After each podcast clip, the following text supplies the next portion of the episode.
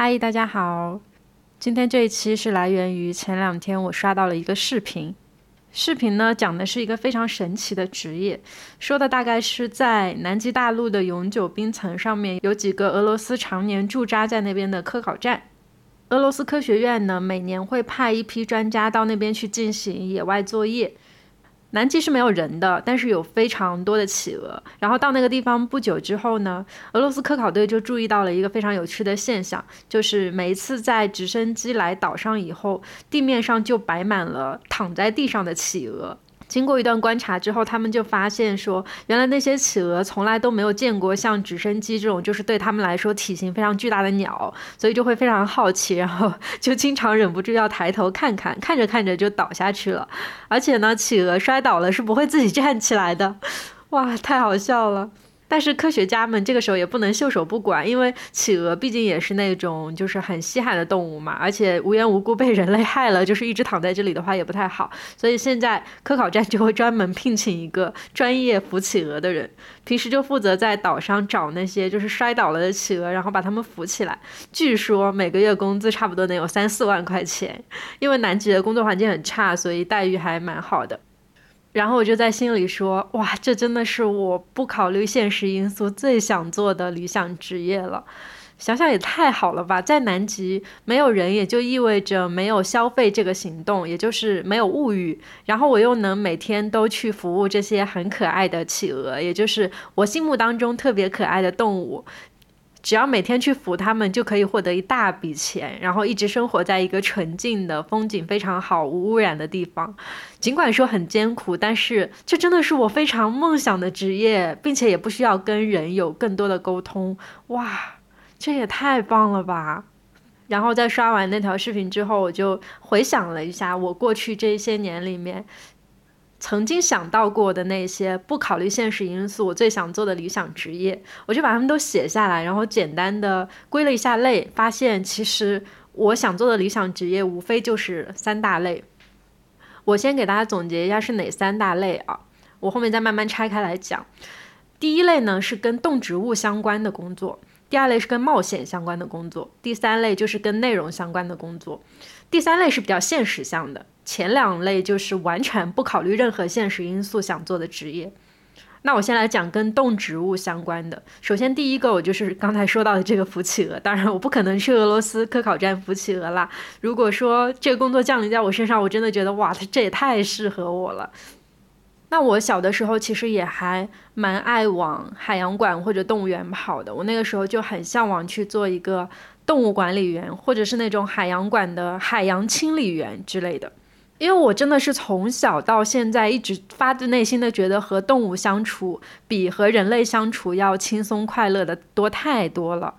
所以在我前两年的时候又萌生了一个新的想法，就是我好想当宠物美容师，因为我经常在那个短视频里面会刷到，就是我的短视频占比其实百分之七十都是可爱的小动物。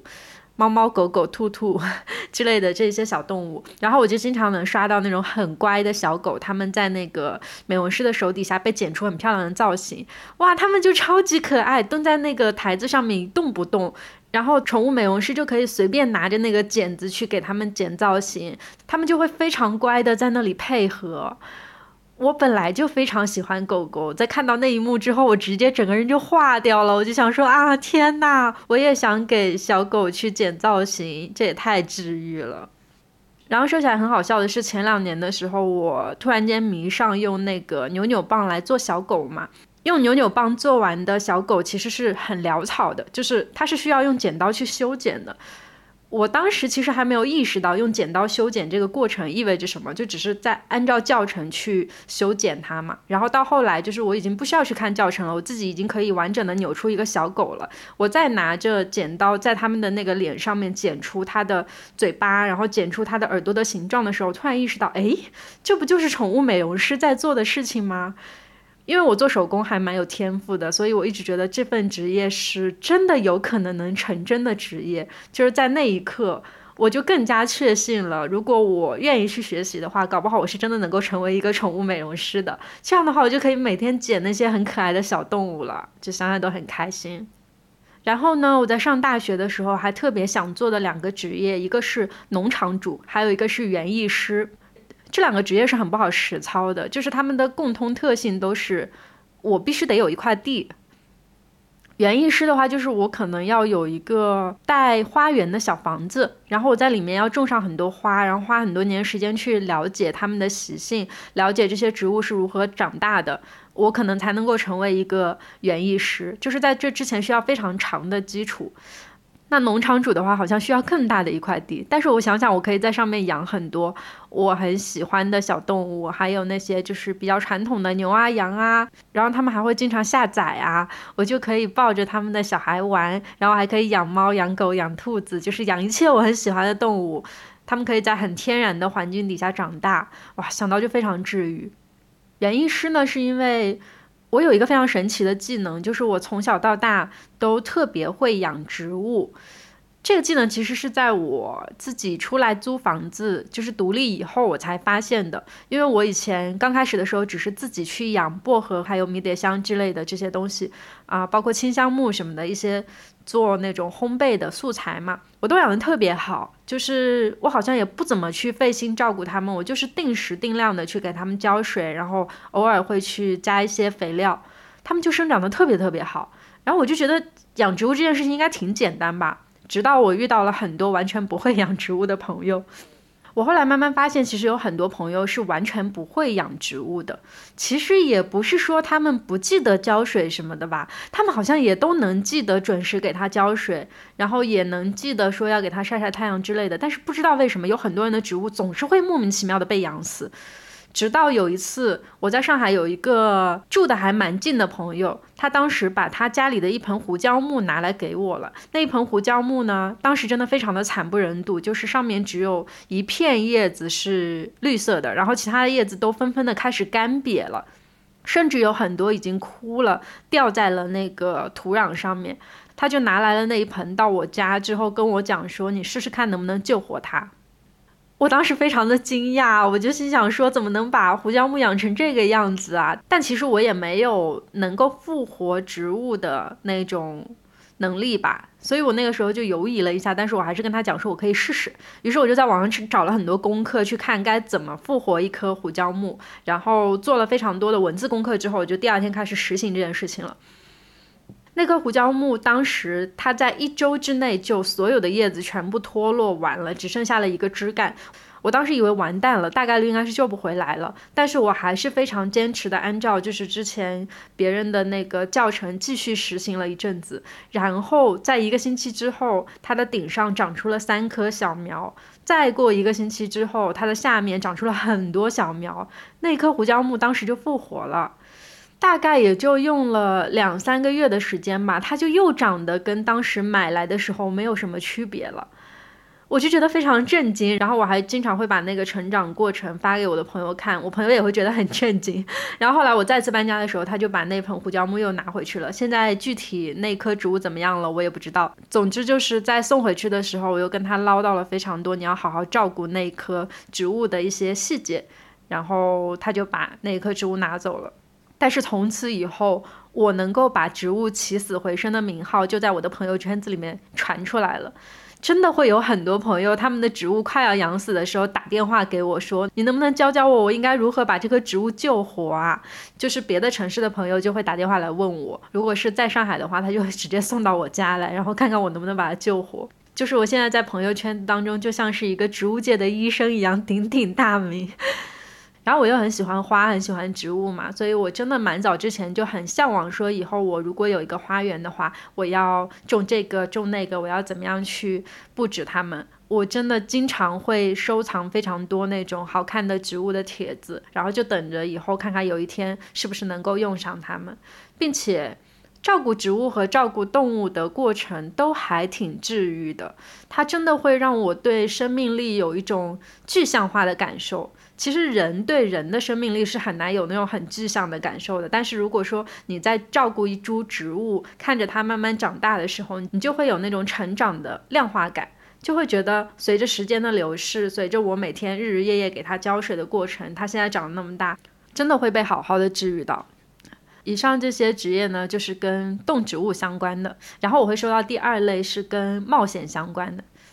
我觉得像我这种 MBTI 哦，我先说一下我的 MBTI 是什么，我是 INTP。我觉得我们这帮人应该都还蛮喜欢看跟冒险相关的书吧，比如说像科幻啊、侦探啊，还有一些那种探险之类的记录。INTP 这帮的人就是会对这种未知的，然后需要有很多好奇心的东西极度的感兴趣。所以我从小到大就是看这类书看的非常非常的多，然后在这些书里面就找到了很多其实我很想干但是非常不现实的职业。首先第一个就是侦探，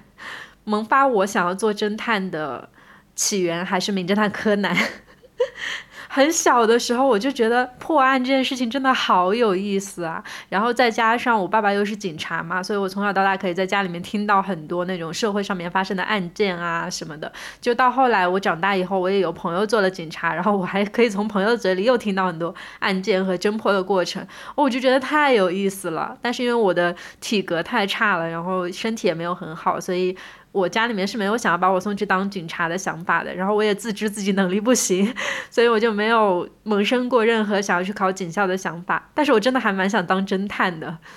就是通过侦查一件事情去观察人类和观察那整件事情，都让我觉得非常的有意思。所以我现在还挺爱看一些纪实文学，就是写那种破案的过程，写那种案件的手札这种，我都还蛮爱看的。第二个这种冒险类的职业呢，是人类学家。人类学家这个名词是不是说起来很空泛啊？因为它的分支会非常的多。其实人类学家研究的东西真的非常的细密，就是所有跟人类相关的情感啊、习性啊、历史啊，都可以作为他们研究的对象。但是我第一次知道有人类学家这个东西存在，是我小的时候看那个《丁丁历险记》的漫画。当时我就看到他是作为一个记者的身份嘛，然后带着一只小狗叫白雪去世界上的各个地方去看很多有趣的东西。然后他去到了一些，比如说非洲的部落啊，然后还去到了外星球，看到了别的文明啊，还在中国可能不小心的参与了一起什么样的案件。就是他整个的历险记的过程都非常的有意思。然后那部作品其实就影响到了我后来去读书的一些方向，我就经常会去读一些那种啊，比如说探秘原始部落啊什么之类的那种有一点科普向，但是又会有一点神秘色彩和传奇色彩的东西。我就对这些东西非常的好奇，所以我就有的时候会想说，如果我也是一个人类学家的话，我就想要去研究那种在现代文明底下还存在的原始文明，就是和普通正常的人割裂开来的那一部分人，他们在怎么样的生活，他们为什么要这样的生活。他们的历史又是如何的？哇，我觉得这样的演变过程真的是非常非常有意思。因为我是一个还蛮喜欢读历史的人嘛，我经常会因为看到某一个事件，然后我觉得这个事件非常的重大，我很想要去了解它背后的一些原因啊，还有它具体的那些细节。比如说像去年年底的时候，我花了很久去看那个南北战争背后的一些故事，然后去读了大概七八本书，就是一下子。把那一段历史全部都吃透了。我经常会很跳脱的一段时间，就会完全沉浸到某一个事件当中去查看它的起因和生成的这样一个过程。我觉得这是非常非常有意思的事情。那如果说我真的拥有足够的勇气，或者拥有啊非常强健的体魄的话，我可能真的可以去做一个那种探秘世界上还未被人发现的部落，或者是大家。不太熟知的那些世界角落的一个探访，然后再把这些内容全部都写出来给大家看。然后呢，在冒险这个类别里面，我还放了一个职业叫做古生物学家。古生物是现在已经完全不存在于世界上的动物嘛？但是我们好像经常可以看到一些，比如说海洋里的遗骸，然后去寻找到一些古生物的痕迹，或者是在比如说冰川、沙漠里面找到一些未知的那种动植物的曾经存在过的痕迹。我觉得像这种就是地球变迁过程中间产生的变化，都让我非常的痴迷。就是我一直以来都很想知道，我们现在的地球板块到底是如何变成现在的样子的。我们看到的那些山脉、河流、草原、沙漠，它们都是如何经过了千万年的变化，最后变成了这个样子的。其实，在这些风景的变换过程当中，在这个千百年里面，在他们身上能够写下“时间”这两个字的，就只有曾经存在过的那些古生物。所以我对这个东西非常的好奇，但是它真的是需要大量的学科支撑和大量的这种学习的过程，才能够成为一个真正的学者。那以现在的我的视角来说，我好像没有那么有机会去做这件事情了。当然也不是不可能啊，就如果说我真的有一天心血来潮，愿意往这个学科方向去钻研一辈子的话，那搞不好还有机会。但是现在目前看来，几率非常的小啊。我会觉得说，去探寻某一个事物背后的本质，这一个过程是让我非常着迷的一件事情。我会愿意为了。探索这种过程，去付出非常非常多的时间和心力，然后再把他们整个过程展示出来。这对于我来说，成就感会比一个及时性就能收到效益的工作要来得更加迷人，因为它真的需要非常多的时间，需要沉下心，完完全全用我自己的好奇心和喜爱去完成这件事情。这样的事情本身其实就是很有魅力的存在。以上三个呢，就是我说到的冒险类别的职业。那接下来我要讲到的是一些我觉得实操性会比前面两种类别要更加好实现一点的，也有可能会成为我未来几十年里或者是人生某一个阶段突然间就着迷上，并且可能能够靠它来获得一些收入的职业。这些职业是跟内容相关的。其实做播客也是在做内容啊。像我现在源源不断的在输出，这种也算是一个我还蛮理想的职业，所以一直以来我做播客都做得非常的开心，这件事情完全没有给我产生任何的负担。某种程度上，我现在也在做一个自己很喜欢的职业吧。那说到跟内容相关的第一个职业呢，其实就很直白，也很容易想，就是作家。作家也会有非常非常多的分类，那在这些分类当中。我比较期待能够成为的是游记作家。我自己有非常多很喜欢的游记作家，然后在我经常心情很不好的时候，我也会去找游记来读，因为这样会让我觉得，就是尽管身体不在路上，但是心已经跟着那些文字去到了很遥远的地方，然后会给到我很大的治愈。包括我以前也经常会在我自己旅行的过程里面记录一些时刻下来。那这些文字就成为了我后来非常珍贵的回忆。就是当我再次去读到我曾经描写的这些文字的时候，很多画面就会生动的在我眼前再次跳出来。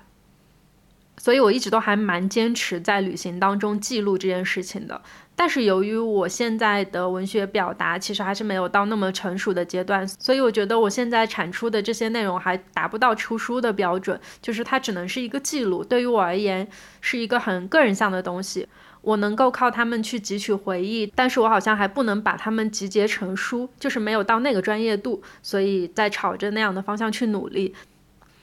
我觉得这个职业真的是未来有一天有可能会实现，并且几率相对来说比较大的一个职业，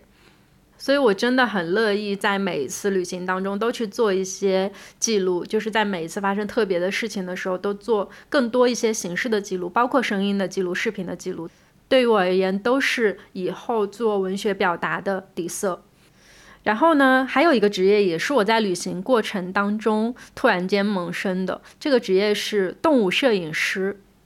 我们其实能够在互联网上面看到很多那种让人非常惊艳的野生动物摄影的作品，甚至可以看到那种近距离的非洲动物大迁徙的那种细节。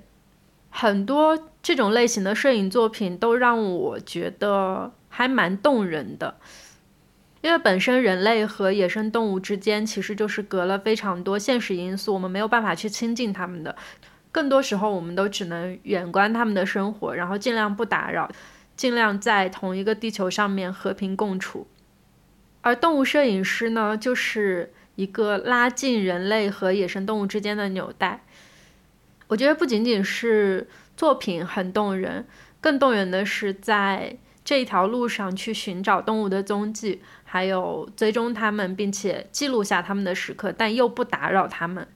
就这个过程，想想也还挺动人的。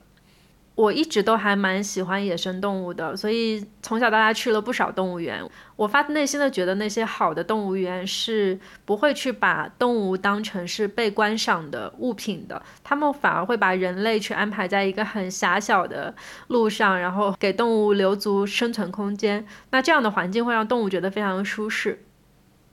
我每次在这样的环境当中看动物，我都觉得这些动物是有情感的，他们的快乐、他们的喜怒哀乐都是有被在乎的，就会觉得很治愈。动物摄影师也能够在人类与动物和平相处的情况下去捕捉到他们的情绪，并且通过照片这种媒介来给大家传达出来，这本身就是一件很有意义感，而且很有成就感的事情。还有一个跟内容相关的职业是中国古籍研究，这个职业是我自己真的有认识的朋友在做的，他本身就是自己学这个专业学了很多年，并且考了研、读了博，现在真的在做这个研究的人。我自己对他的工作非常的感兴趣，但是我跟那个朋友也没有很熟，所以其实我没有过多的去询问，我只是在一些纪录片里面有看到过古籍研究这个工作的一些细枝末节。其实我在分类的时候有一点不知道该把古籍研究分到内容相关的事情，还是分到冒险相关的那一栏里。我觉得它是两者兼并的。其实，在冒险里面，我刚刚有讲到说，那个人类学家和古生物学家嘛，他们其实都是在探寻地球和自然发展的过程。那么，古籍研究其实就是在寻找人类发展的过程。哎，古籍研究是不是也可以算是人类学家里的一个分类啊？因为其实也是在通过历史上的一些语言、历史上的一些文学作品，去寻找到人类文明发展的那部分痕迹。有许多我们不知道的事情，都会在未曾被解开的古籍里面解开谜题，就是我们成为了那个历史的第一见证人。第一见证人这个名词听起来就很有诱惑力啊！就是对于我们这种冒险型人格的人来讲，它就是我们生活非常大的意义感和那种动力来源。所以我发现，其实 INTP 这个人格的人，好像成为学者、成为研究者的人还挺多的。成为内容创作者的人，我知道的也还挺多的。我自己身边有一些做表达的，然后做文字工作的人，很多都是 INTP 这个人格。大家好像都是对这个世界那些未知的神秘的事情保有永久的好奇心的。我觉得这样的好奇心其实很好，它会在我的生命当中长长久久的让我去拥有一个活下去的意义。我好像总是能够找到一些新鲜的、神奇的、未曾知道的事情，然后有一股推力会推着我去发现它们，并且去探寻背后更多的秘密。然后整个过程就会让我感觉到爽，让我感觉到以后我还想要再拥有这样的过程。以上呢，就是我最近想到的所有不考虑现实因素，我最想做的理想职业。唉，说真的，就是我的人生只要能够实现这些职业当中的一个，我就觉得我的人生已经非常的圆满了。其实这些职业他们的精神内核都还蛮相似的，都是我对这个世界有用不完的好奇心，因为这些好奇心而产生了我想要去做这个职业的想法。我喜欢风景，喜欢动物。我希望永远能够在自然界当中去寻找到我存在的意义。这些其实就是我萌生了一切我感兴趣的、我想要做的工作的源头。好吧，那么这期节目就到这结尾了。嗯，如果你们也有那种不考虑现实因素最想做的理想职业的话，欢迎在评论区分享给我。希望大家每一个人的人生都有可能去尝试到那一份所谓的理想职业。好，我们下期再见喽，拜拜。